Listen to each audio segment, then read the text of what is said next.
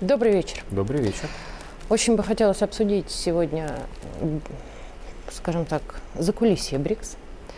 А, очень интересные прошли встречи, в том числе и да и заявления были очень интересные. Расклонировавшийся Путин в одном зале. Ну и, конечно же, встреча с Си Лаврова, которая по большому счету прошла вся за закрытыми дверями. Это очевидно э, из того, что мы видели, кусками. Поэтому вот э, какие основные выводы можно сделать? И помимо того, что все-таки Индию тоже удалось прижать и дожать не прижать и не дожать, а всего лишь э, настолько расхрабрить, чтобы она занялась собственными интересами, а не чужими. Слушай, я как тот школьник, я сегодня пришел со шпаргалкой. Можно? Конечно. Вот, у меня есть шпаргалка. Шпаргалка я тебя даже вот не вы, выгоню с ЕГЭ, да. Да, шпаргалка вот про что. Как э, соотносятся страны так называемой большой семерки и страны БРИКС в мировой экономике? Несколько циферок которые в какой-то степени отвечают на вопрос, почему Россия вообще этим занимается, почему мы считаем, что это важно. Ну вот, к примеру, если взять численность населения стран БРИКСа, в процентах от общемировых значений, то БРИКС на сегодня это 45% территории земного шара. А большая семерка менее 10%, несмотря на то, что в нее входит США. А это огромная страна. Если взять валовый внутренний продукт. Это ты берешь уже те да, страны, это, которые присоединились. Это вот да. после да. последнего а, за, э, да. после вступления в БРИКС этих да. стран, Аргентины, Эфиопии и так далее.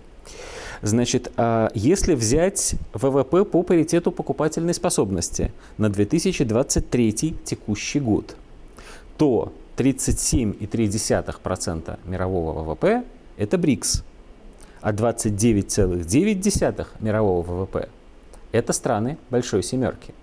Но ВВП состоит из разных вещей. Он состоит как из реальной экономики, реальных производств, так и из сферы услуг и из финансовых инструментов. Как же это выглядит в реальности? Возьмем, к примеру, запасы нефти. Страны БРИКС – 44,4% мировых запасов. Страны Большой Семерки – чуть меньше 4% аккуратно в 10 раз. Заставляет задуматься, не так? Да. А, промышленное производство. Страны БРИКС 38,3%. У Большой Семерки все совсем неплохо, 30,5%. Ну и дальше можно продолжать, там такого еще много. Что собой представляет сегодня БРИКС, который сейчас уже, наверное, некорректно так называть, потому что БРИКС это ведь была аббревиатура по первым буквам стран, а сегодня в БРИКС уже вошли Аргентина, Эфиопия, Объединенные Арабские Эмираты. Некрасивое название получается. Аравия, да. да, получается просто слишком много больших букв, которые и запомнить-то сложно, а произнести и вовсе невозможно. БРИКС представляет собой объединение крупнейших не только с точки зрения численности населения, площади и даже экономики, но крупнейших по своему значению и влиянию стран мира. Потому что что такое, например, Бразилия и Аргентина?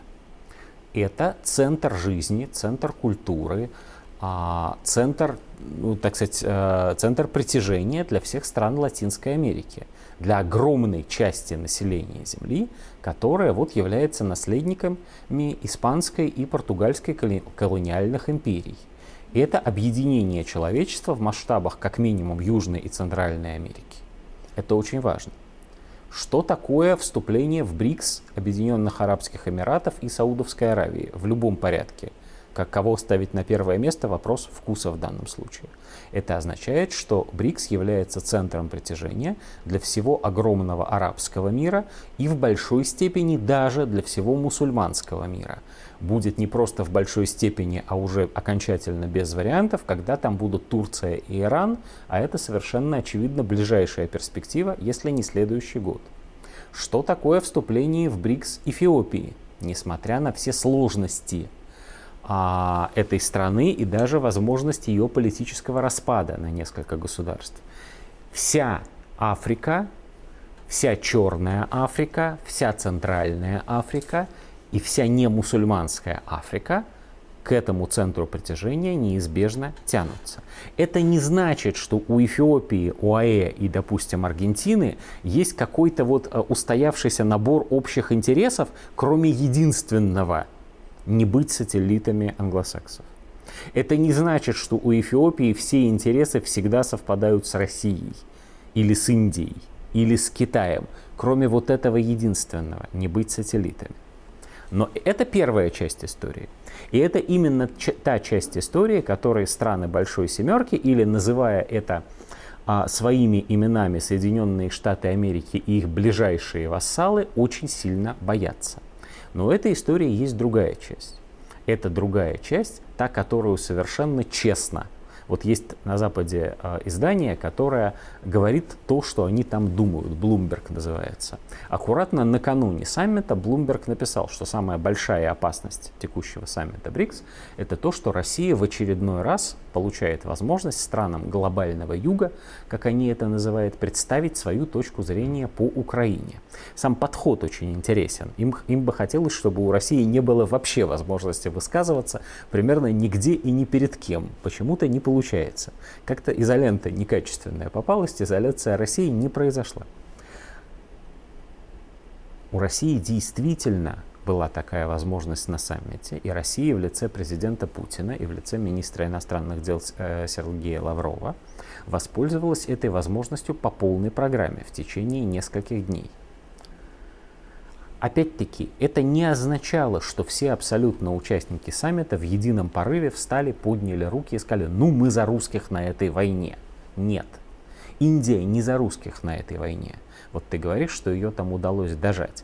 Ее не то чтобы удалось дожать. Я вообще не Индия про войну. Не хочет, да. Индия не хочет быть э, стороной никакого конфликта. Индия – это страна, у которой уже появилась политическая традиция, и эта политическая традиция не присоединения к блокам. При этом Индия – страна, у которой есть очень тяжелые, сложные и даже чреватые войной противоречия с тем же Китаем. И экономические противоречия еще большие с Китаем, нежели политические и территориальные. Но опять-таки Индия меньше всего на свете хочет оставаться частью а, англосаксонской колониальной империи.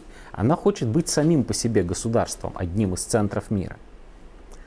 Мы не знаем, о чем Лавров говорил с председателем СИ за закрытыми дверями, и нам не расскажут, и правильно сделают.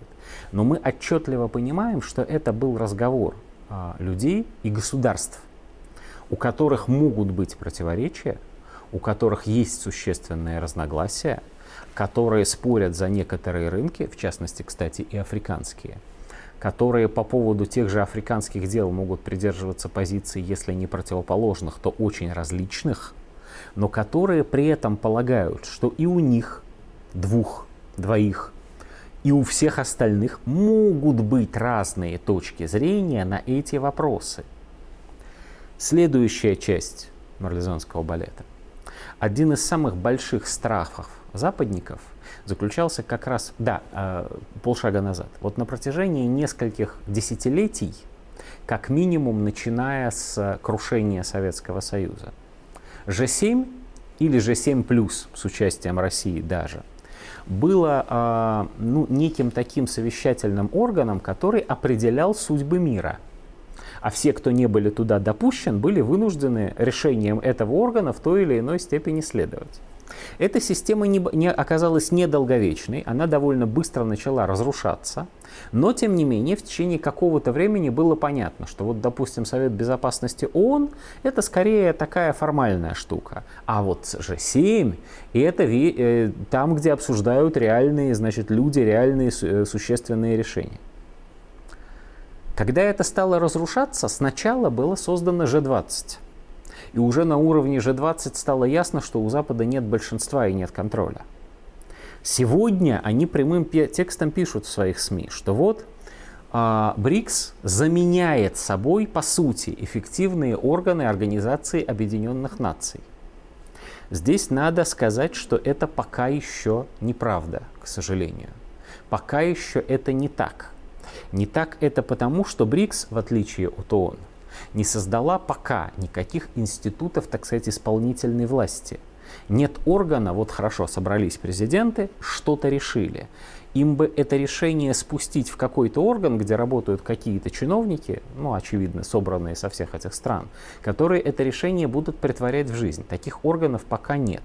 Точнее, таких органов, из таких органов пока существует только банк БРИКС, который, ну, он не то чтобы не дееспособен, он вполне дееспособен, но он пока не очень эффективен.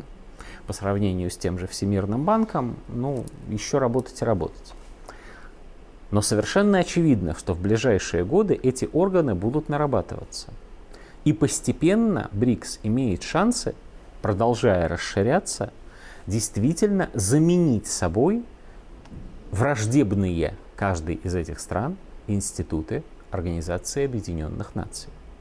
И это означает, что БРИКС может стать очень эффективным инструментом, очень эффективным объединением для того, чтобы блокировать агрессию англосаксов в разных странах мира. Эффективным инструментом для того, чтобы Ливия, Ирак, Югославия и Сирия никогда не повторились. Это очень оптимистическая нота. Спасибо Я думаю, большое. что мы можем закончить. you